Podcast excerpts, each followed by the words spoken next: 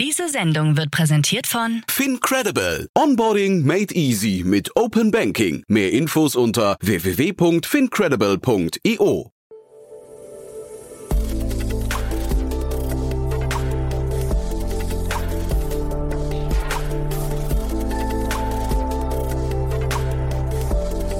Startup Insider Daily. Interview. Herzlich willkommen zu Startup Insider Daily. Mein Name ist Jan Thomas und ja, wie vorhin angekündigt, Benjamin Merle ist wieder hier zu Gast, Chief Product Officer von Enpal, wahrscheinlich das Solar-Startup der Stunde hier in Berlin. Gerade eine neue Finanzierungsrunde abgeschlossen, beziehungsweise eine Erweiterung der bestehenden Runde vollzogen. Und ja, die Hintergründe dazu sind wirklich extrem spannend und deswegen haben wir gesagt, wir sprechen einfach mal wieder, obwohl wir erst vor drei Monaten gesprochen haben. Aber es ist sehr, sehr viel passiert seitdem. Also von daher ein tolles Gespräch. Kurz der Hinweis auf die Folge nachher. Um 16 Uhr bei uns zu Gast ist Caroline Decker. Sie ist CEO und Co-Founder von FinMarie. Das ist eine Finanz-App, die gerade eine Finanzierungsrunde abgeschlossen hat und sich ausschließlich an weibliche Nutzerinnen wendet und sie dabei unterstützen möchte, zum Beispiel ihr Kapital zu vermehren, sicher anzulegen und so die ganzen ja, Do's und Don'ts im Umgang mit den eigenen Finanzen beizubringen. Ein sehr spannendes Thema. Wie gesagt, das dann hier um 16 Uhr auf diesem Kanal. So, jetzt also genug der Vorrede. Wir gehen rein ins Gespräch mit Benjamin Merle von Enpal. Vorher nur noch mal ganz kurz, wie immer, die Verbraucherhinweise. Werbung. Hi, hier ist Nina, Content Managerin bei Startup Insider. Suchst du deine nächste große berufliche Herausforderung? Dann melde dich bei uns. Wir suchen aktiv nach neuen Teammitgliedern, die Startup Insider zum führenden Informationsmedium der deutschsprachigen Startup-Szene machen wollen. Aktuell suchen wir Sales Manager, Customer Success Manager, Finanzmanager sowie Werkstudenten in den Bereichen Sales, Product und Content. Aber auch wenn keine passende Stelle dabei ist, melde dich trotzdem bei uns. Wir suchen immer nach leidenschaftlichen Menschen, die mit Startup Insider Großes bewegen wollen. Also, um mehr zu erfahren und dich zu bewerben, geh jetzt ganz einfach auf startupinsider.de/slash insider. Startup Insider Daily. Interview. Ja, ich freue mich sehr. Benjamin Merle ist wieder hier, Chief Product Officer bei Enpal. Hallo Benjamin. Hallo Jan, ich freue mich wieder hier zu sein. Ja, ist die, die Zeit rast, könnte man sagen, aber es ist noch gar nicht so lange her, dass wir gesprochen haben. Ich glaube, gerade mal drei Monate her, ne? Ja, ganz genau. Bei uns haben sich die Ereignisse jetzt ein bisschen überschlagen in den letzten Monaten. Ähm, genau. Ihr seid immer noch dabei, irgendwie ein Riesenunternehmen aufzubauen. Da, also die, die Zahlen, die, durch, die durch die Gazetten äh, geistern, sind bei euch wirklich immer gigantisch. Da wird gesprochen von einem zweieinhalb Milliarden äh, Umsatzunternehmen innerhalb der nächsten paar Jahre, hat Alexander Sammler, glaube ich, mal gesagt, als er auch über euren anstehenden Börsengang gesprochen hat. Oder zumindest der, das Manager-Magazin hat es vermutet. So rum ist es, glaube ich. Ne? Gibt es da was Neues? genau, ich erinnere mich noch an den Manager-Magazin-Artikel. Äh, der hat auch bei uns zu viel Belustigung geführt, weil man sich immer fragt, wo das Manager-Magazin seine Quellen hat. Ähm, nein, da, da gab es damals nichts Neues, da gibt es auch heute nichts Neues. Ehrlich gesagt äh, sind wir echt ganz froh, jetzt äh, die, diese Runde abgeschlossen zu haben und uns mit dem ganzen Management wieder einfach auf das operative Geschäft fokussieren zu können und aufs Wachstum fokussieren zu können und uns nicht weiter mit Finanzierungsrunden in den nächsten Monaten zu beschäftigen. Ja, genau. Wenn du sagst, die Runde abgeschlossen. Also wir hatten im Juli gesprochen, weil da die 100 Millionen Euro Runde announced wurde. Und jetzt habe ich es so verstanden, das ist jetzt quasi eine Extension der aktuellen Runde, über die wir jetzt sprechen, ne? Ganz genau, ganz genau. Wir hatten die ersten 100 Millionen abgeschlossen und sind gegen Ende des, der ganzen Funding-Runde ins Gespräch gekommen mit Softbank. Und wie du dir vielleicht denken kannst, wenn sich so eine Möglichkeit ergibt, dann findet man das doch ganz interessant. ähm, haben, haben dann über die nächsten letzten Monate uns da angenähert, viel gesprochen, Visionen und äh, das, diese Extension mit 150 Millionen jetzt gerade erst abgeschlossen. Ja, und ich glaube, Softbank macht ja wahrscheinlich für euch total Sinn, weil wenn ich es richtig verstehe, ist euer Business ja wirklich extrem kapitalintensiv, ne? Ja, genau. Das ist so unser, unser Business ist kapitalintensiv, weil wir einfach ähnlich wie, ich sag mal, in einem Autoleasing-Modell in eine Vorfinanzierung gehen und dann ja Miete einsammeln über 20 Jahre. Aber es ist so, die 150 Millionen von Softbank werden nicht genutzt für die Vorfinanzierung. Mhm. Also wir haben da ja wirklich eine strikte Trennung intern. Ich weiß nicht, ob du es gelesen hast. Wir haben auch 345 Millionen eingesammelt für unsere ja, ich sag mal, erneuerbaren Energieinvestmentfonds. Diese 345 Millionen sind Debt, also, also Fremdkapital, die nur für die Vorfinanzierung von Anlagen genutzt werden. Und die 150 Millionen sind wirklich eine, eine Equity-Beteiligung auf, auf, auf der NPAL-Ebene, die wir zum Wachsen nutzen wollen, die wir für Technologieentwicklung nutzen wollen, aber nicht für die Finanzierung von, von Solaranlagen. Das heißt, da gibt es diese klare Trennung, weil darauf wollte ich nämlich zu sprechen kommen. Äh, euer Case ist ja wahrscheinlich ein größtenteils durch Venture Debt finanzierbarer Case, ne? Ähm, ja, genau. Also du musst das, du musst dir das so vorstellen. Es ist eigentlich ähnlich auch wie wenn, wenn, wenn die E.ON einen großen Windpark baut, die gründet dafür eine, eine Zweckgesellschaft, ein SPV und in dieser Zweckgesellschaft kannst du dann wieder eigene Projektfinanzierung machen. Und wir machen das ganz genauso. Also auf der NPAL-Ebene äh, waren jetzt eben diese Runden reine Equity-Runden das ist Wachstumskapital und in den SPVs, also in diesen mini-erneuerbaren Energiefonds, da raisen wir im Wesentlichen Debt. Das ist kein Venture Debt, das ist ähm, tatsächlich eher Fremdkapital von äh, großen Banken, die erneuerbare Energien finanzieren, wie die ING oder mittlerweile auch Pensionskassen, die, die einen Debtfonds haben. Aber das ist kein Venture-Debt. Das wäre auch viel zu teuer und wäre auch gar nicht nötig, weil diese Solaranlagen sind ja mit Mietverträgen von den Kunden und mit Subventionen vom Staat abgesichert und dadurch vom Risikoprofil viel niedriger als, ähm, als natürlich ein junges Unternehmen. Ja, das finde ich äh, ziemlich interessant. Also ich hätte jetzt auch gesagt, das ist eigentlich ein relativ risikoarmes Investment dann für solche ja. Banken, aber äh, zeitgleich, wir reden ja bei euch, wenn ich es richtig in Erinnerung habe, über ein Customer Lifetime, äh, über den Customer Lifetime von 20 Jahren. Ja, ganz genau. Und, und das ist natürlich wiederum total interessant, finde ich. Also wer weiß denn heute schon, was in 20 Jahren passiert? Also auch wie viel der Strom dann kosten wird. Ist der dann durch, ich meine, jetzt haben wir sowas wie China schickt irgendwelche Satelliten mit Solarpanelen ins All, um den, den quasi, quasi Solarstrom auch nachts äh, auf die Erde, Erde zu holen. Ähm, sind solche Themen dann vielleicht in 20, nee, also du kennst das wahrscheinlich, ne? Sind solche hm. Themen wahrscheinlich in 20 Jahren, sind die vielleicht Alltag und deswegen finde ich das total interessant, dass man euch so lange das Vertrauen schenkt, ja. die, diese Kalkulation auch sauber aufstellen zu können. Ja. Ja, ist eine super Frage. Du, ich komme ja so ein bisschen aus der, aus der Welt von Infrastrukturinvestments. Also das Unternehmen, was ich davor mit aufgebaut habe, war ja eigentlich ein, ein Strommarktmodellierungsunternehmen, wo wir mit großen Infrastrukturinvestoren wie Macquarie und ähnlichen gearbeitet haben äh, bei Investitionen zum Beispiel in große Windparks. Und bei großen Windparks ist es genauso. Auch, auch da müssen sich die Infrastrukturinvestoren fragen, dieser Windpark steht da 25, 30 Jahre der hat natürlich gewisse Subventionen, aber auch da muss natürlich in den Staat glauben. Und der hat aber auch irgendwann Strompreisrisiko. Und, ähm, und auch da finden die Investoren sehr gute Vehikel, um, um, um, um diese Investments abzusichern. Und bei unseren ist das Risiko noch viel gestreuter, weil wir reden ja über Zehntausende Einfamilienhausbesitzer, ähm, die hier, die hier äh, Verträge unterschreiben, plus noch der Staat, der die Einspeisung absichert. Also das sind eigentlich sehr niedrig äh, Risikoinvestments. Und dabei geht es auch gar nicht so sehr darum, ob NPAL ähm, das richtig gerechnet hat, ähm, sondern das sind, wir haben da ein eigenes Portfolio-Management, wo wir eng mit den Banken zusammenarbeiten, um, um, um, diese, um diese Portfolien eben gesund zu halten. Ja, also im Prinzip müsstest ihr trotzdem richtig rechnen, glaube ich, weil ja natürlich hinterher der Strompreis, der zugrunde liegende Strompreis und damit eben auch die Attraktivität von eurem Modell natürlich auf die lange Zeit wahrscheinlich irgendwie schon, schon relevant ist.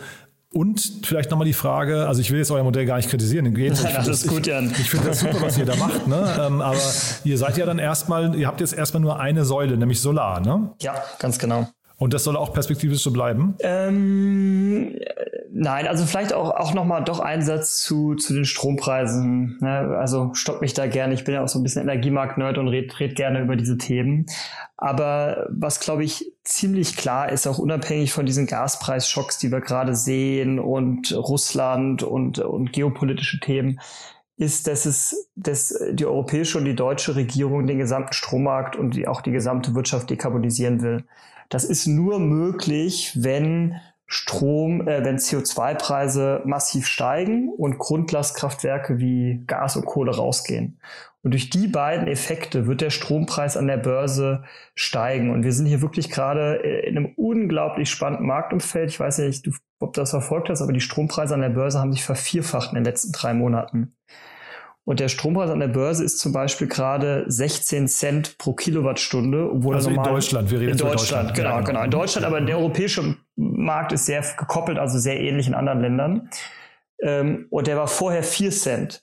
Diese 16 Cent sind schon weit über, also mehr als doppelt so viel, als der deutsche Staat Subventionen heute für Kleinstanlagen bezahlt. Das heißt, wir kommen auf einmal in eine Welt, wo uns Subventionen egal sind. Es ist gut, die zu haben als Absicherung, aber wir kommen in eine Welt, wo wir wirklich über Vermarktung von Strom, über virtuelle Kraftwerke mit unseren Kleinstanlagen auf einmal den Kunden viel mehr äh, Erlöse ermöglichen können, ähm, als, als das mit Subventionen der Fall war. Und das ist eigentlich das Spannende. Hm.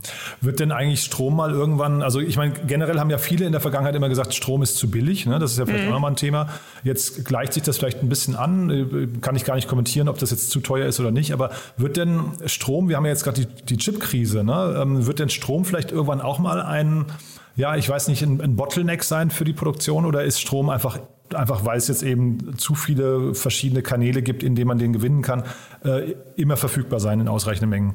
Ja, super, super gute Frage. Ähm, also grüner Strom wird meiner Meinung nach ein Bottleneck werden. Also ich glaube jetzt nicht so sehr daran, dass wir in eine Krise geraten und in zwei Jahren, wenn die Kohlekraftwerke die ersten vom Netz gehen, dass wir dann zu wenig Strom im Gesamtsystem haben weil ähm, es einfach doch relativ günstig ist, auch Notaggregatoren, kleine Gaskraftwerke und ähnliches zu bauen. Aber grüner Strom ähm, wird immer mehr nachgefragt werden. Ja? Und ich glaube schon, dass wir da in eine Knappheit geraten können in den, in den, in den nächsten Jahren. Und ähnlich wie im, im Telco-Bereich ähm, wird Speichern von Strom irgendwann so günstig, dass du ähm, eben den Strom nicht in der Sekunde verkaufen musst, sondern dass eigentlich die Speicherkosten so ein bisschen bestimmen, wie teuer Strom wird und und und äh, genau. Also das ist so ein bisschen die Welt auch an, an, an die wir glauben.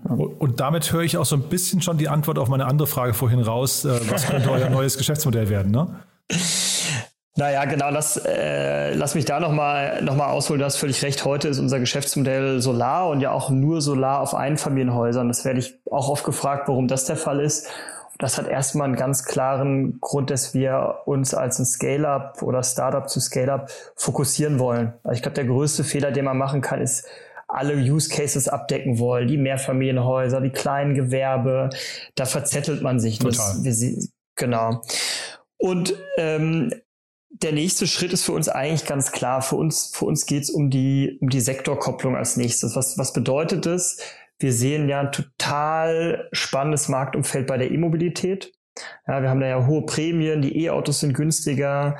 Ich weiß nicht, ob du mal an der Tankstelle letztens warst, aber die Tankstellen müssen mittlerweile ausweisen, von der, von der Bundesregierung gezwungen, was 100 Kilometer mit äh, Benzin kostet. Ich glaube, das sind so 9 Euro. Ich hoffe, ich habe da jetzt recht. Und was 100 Kilometer mit Strom kostet. Und ich glaube, das steht 4 Euro drauf. Aha, das wusste ich nicht. Wenn, ja, okay. Mhm. Ja, genau, muss man mal gucken. Ist, glaube ich, jetzt verpflichtend überall ausgewiesen. Und wenn du jetzt die, ähm, den Strom zu Hause lädst, aus deiner eigenen Solaranlage oder auch nur zur Hälfte aus deiner eigenen Solaranlage, dann bist du irgendwo bei 2 Euro. Ja, und das ist für uns eigentlich der spannende nächste Schritt, die Verbindung mit der, mit der E-Mobilität. Wir haben ähm, eine Ladesäule entwickelt, die Anfang nächsten Jahres auf den Markt kommen wird, die verbunden ist quasi mit unserem eigenen ja, Smart Home Umfeld, sage ich mal, um sicherzustellen, dass die Kunden eben möglichst viel Solarstrom laden können, auch Präferenzen hinterlegen können und ähm, da sehen wir eigentlich den extrem spannenden nächsten Schritt. Mhm. Das heißt aber, das Thema Speicherung, weil es gibt ja von, von Tesla auch diese Wallbox, heißt die, glaube ich, oder so, ähm, das ist jetzt nicht euer nächstes Thema. Äh, Energiespeicher haben wir schon. Ach, habt ihr schon? Ah, okay, das wusste ich gar nicht. Aha. Genau, nee, nee kein Problem. Wir haben im, ähm, im Mai war das unser großer Produktlaunch. Wir haben einen 5 und 10 Kilowattstunden Speicher. Das ist ungefähr so der Stromverbrauch von einem Tag. Mhm. Und der wird eben im Wesentlichen dafür genutzt, dass der Solarstrom auch nachts und morgens benutzt werden kann. Und äh, langfristig ist er für uns aber auch ein wichtiger Flexibilitäts- äh, Potenzial im Haus, um dann Strom zum Beispiel einzuspeichern, wenn er teuer ist äh, sorry, auszuspeichern, wenn er teuer ist und einzuspeichern, wenn er günstig ist. Mhm. Und dann lass uns noch mal vielleicht so jetzt, also ne, Softbank ist ja wirklich ein, das ist, man sagt immer der Kingmaker, die, wenn die irgendwo reingehen, die können Unternehmen so weltweit einfach groß machen, ne? Ist ja so, ne? Ähm, mhm. Also von daher wahrscheinlich wirklich der perfekte Investor für euch, auch wenn es mal jetzt kapitalintensiv und auch lange Atem und so weiter, das passt, glaube ich, alles. Was sind denn so die anderen Bottlenecks? Also Kapital habt ihr jetzt quasi gerade irgendwie gelöst ja. dadurch erstmal. Du hast mir beim letzten Mal erzählt, dass, glaube ich, die ähm, äh, Installateure ein, ein, Thema waren ne, oder ja. sind. Äh, also die richtigen äh, Menschen zu finden, die eben diese ganzen Zehntausende von, weil ihr habt ja, darf man nicht vergessen, ihr habt ja ausgerufen, das Ziel, ich glaube bis 2030 wollt ihr eine Million Anlagen auf ja. Häusern installiert haben. Ne? Ja, im Jahr 2030 eine Million installieren. Installieren, also nicht installiert haben bis dahin, sondern das, das ist quasi das Jahresziel. Ja. Ach so, das hatte ich sogar falsch verstanden dann. Ich dachte, das wäre quasi dann über die gesamte Strecke wollt ihr eine Million äh, installiert haben. Okay, Wahnsinn. Aber was sind denn so die anderen Bottlenecks? Also jetzt das Team aufbauen, was oder, oder weiter ausbauen, ja, ja. dass das eben äh, installiert. Technolo technologische Erweiterungen sind die notwendig? Ja, genau. Also vielleicht von hinten angefangen mit dem Team. Ich meine, gute Leute braucht man natürlich immer. Also wenn jetzt jemand mithört und sich bewerben will, freuen wir uns natürlich immer. Aber ich muss auf der anderen Seite sagen, dass wir wirklich in den letzten zwei Jahren ein fantastisches Team aufgebaut haben und ähm, wirklich das Gefühl haben, dass wir jetzt eigentlich ein Team zusammen haben, mit dem wir auch auch äh, auch eine, eine Verfünf- und Verzehnfachungen äh, stemmen können.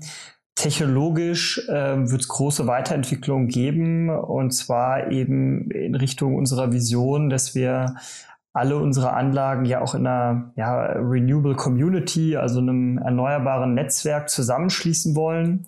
Das hört sich jetzt so ein bisschen nach einem platten Slogan an, aber was dahinter steht, ist eben, dass wir genau auf diesen Markt uns vorbereitet haben, in dem die Marktpreise mehr wert sind als die Subventionen und wo es darum geht, Strom zu handeln, Flexibilität zu handeln, äh, unsere, unsere ähm, ganzen Kunden auch zusammenzuschließen, ähm, auch vielleicht über die Ladesäulen, Ladesäulennetzwerke nachzudenken.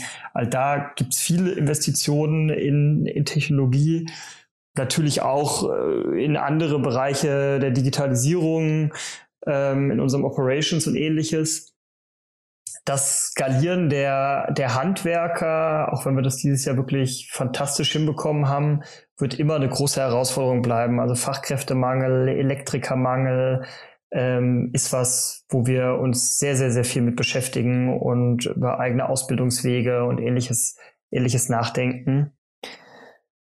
Ähm, Genau, ich glaube, was alle, die ganze Wirtschaft gerade spürt, ich glaube, die, die knapp werdenden äh, Ressourcen, gerade in dieser, in dieser Shortage Economy nach der Corona-Krise sind eine riesen Herausforderung. Da sind wir extrem froh, mit Henning Rath ja in China ein eigene, eigenes Geschäft aufgebaut zu haben, um da sehr nah an den Suppliern zu sein. Aber natürlich äh, strugglen wir auch äh, täglich mit, äh, mit, mit, mit diesen Themen. Mhm.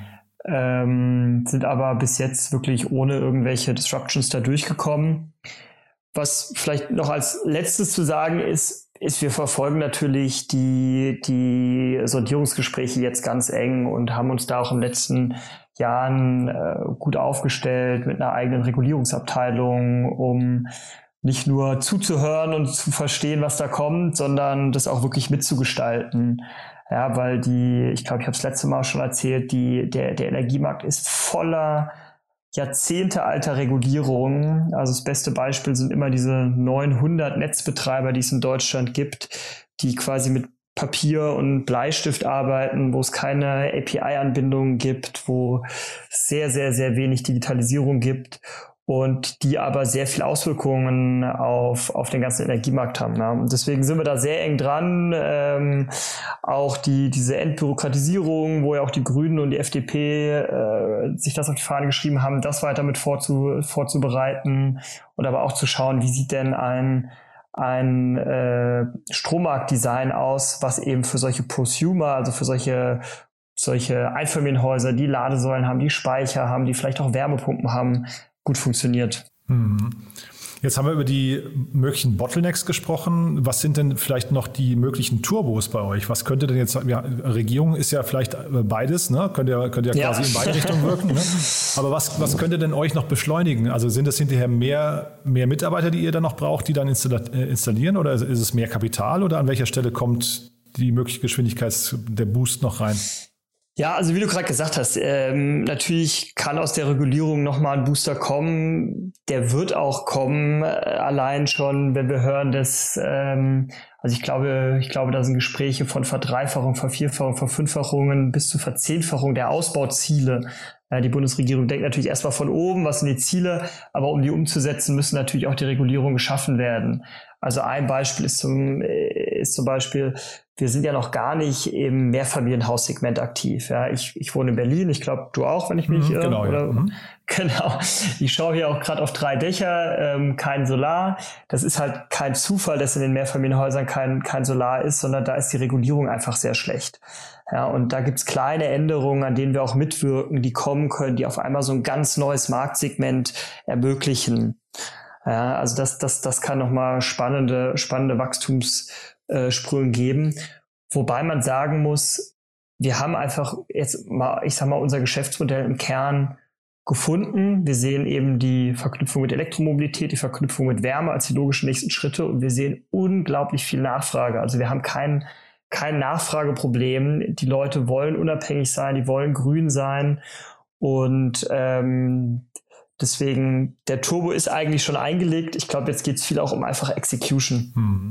Und gibt es denn, äh, vielleicht noch dazu kurz, gibt es denn lobbyistische ähm, Bestrebungen von irgendwelchen Seiten, irgendwelche Kräfte, die äh, euch entgegenstehen? Das hat man ja relativ häufig, dass Innovation dann einfach durch eben diese, du hast die verkrusteten ja. 900 äh, regionalen das, Energieversorger ja. gerade genannt. Sind die irgendwie äh, am Lobbyieren gegen euch? Ja, das ist eine spannende Frage. Ähm, also ich würde mal sagen, ähm, Gibt es da nicht so einen Spruch, Misshandlung durch Durchlassung oder sowas? Ich weiß es nicht. Also ich glaube nicht, dass da jemand wirklich aktiv gegen uns lobbyiert. Wir arbeiten auch sehr gut mit denen zusammen. Aha. Aber du musst dir vorstellen, das sind wie Behörden und äh, um die zu digitalisieren oder auch Gesetze auf, Weg, auf den Weg zu bringen, die zu digitalisieren, da gibt's natürlich einfach eine große Trägheit, die überkommen werden muss. Also wir haben jetzt nicht den Eindruck, dass ähm, jemand wirklich aktiv gegen, ich sag mal, so ein, ein junges Scale-up oder gegen die Solarindustrie lobbyiert. Aber natürlich ähm, bemühen die sich jetzt auch nicht darum, äh, die Digitalisierung in der Energiewende voranzutreiben. Ja, da müssen wir, glaube ich, schon vorne weglaufen, äh, Use Cases beweisen, diese Sektorkopplung beweisen, die Digitalisierung immer wieder auch auf die Agenda der Bundesregierung oder, oder, oder Landesregierung schreiben. Ähm, genau. Super. Du, dann würde ich mal sagen, bis hierher, Benjamin, oder haben wir was Wichtiges vergessen aus deiner Sicht? Weil ich habe das Gefühl, wir sprechen uns jetzt eh öfters, ne? ja, das will ich hoffen, das will ja, ich hoffen. Ne? Es gibt ja tolle Neuigkeiten immer wieder bei euch in der, in der hohen Frequenz. Äh, ich glaube nicht, dass es das letzte Mal war, ne? Nee, ich glaube auch nicht, ja. Also ja. Äh, freue ich mich bald, bald wieder mit dir zu sprechen. Ähm, Aber haben wir was Wichtiges vergessen für den Moment, meinst du? Nein, ich glaube nicht. Ich glaube, wir haben eigentlich alles gut abgedeckt. Super. Du, dann nochmal Glückwunsch zu der Runde. Klingt wirklich toll und ja, dann wahrscheinlich bis bald, ne? Ja, Dankeschön. Schönes Wochenende dir. Werbung. Hi, hier ist Moritz, Marketing und Growth Manager bei Startup Insider. Wenn du über die verschiedensten Themen immer auf dem neuesten Stand sein möchtest, dann empfehle ich dir auf jeden Fall unsere Newsletter auszuprobieren. Von unserem täglichen Morning Briefing Startup Insider Daily zu unseren themenspezifischen Newslettern wie Krypto und Web3, Investments und Exits oder KI Kompakt bist du mit unseren Newslettern immer top informiert. Falls du interessiert bist, kannst du dich jetzt ganz einfach kostenlos anmelden und zwar unter startupinsider.de/slash insider. Startup Insider Daily, der tägliche Nachrichtenpodcast der deutschen Startup-Szene. Ja, das war also Benjamin Merle, der Chief Product Officer von Enpal. Und ja, damit sind wir erstmal durch. Ich freue mich, wenn wir uns nachher wieder hören. Um 16 Uhr geht es hier weiter mit Carolina Decker. Sie ist CEO und Co-Founder von FinMarie. Wie gesagt, eine Finanz-App, die sich ausschließlich an weibliche Nutzerinnen wendet und gerade eine Finanzierungsrunde abgeschlossen hat. Und genau das war der Anlass unseres Gesprächs. Wir haben aber natürlich auch darüber gesprochen, wie es ist, als Frau zu gründen. Das ist ein reines weibliches Gründerteam bei FinMarie. Das ist wirklich sehr, sehr spannend. Und wir haben natürlich über Carolinas Blick auf diese ganze Szene gesprochen. Warum denn eigentlich so wenig Frauen gründen? Also ja, das dann, wie gesagt, nachher um 16 Uhr. Ich freue mich, wenn wir uns wieder hören. Es lohnt sich, ich kann es versprechen. Und in diesem Sinne, bis dahin euch eine gute Zeit. Ciao, ciao.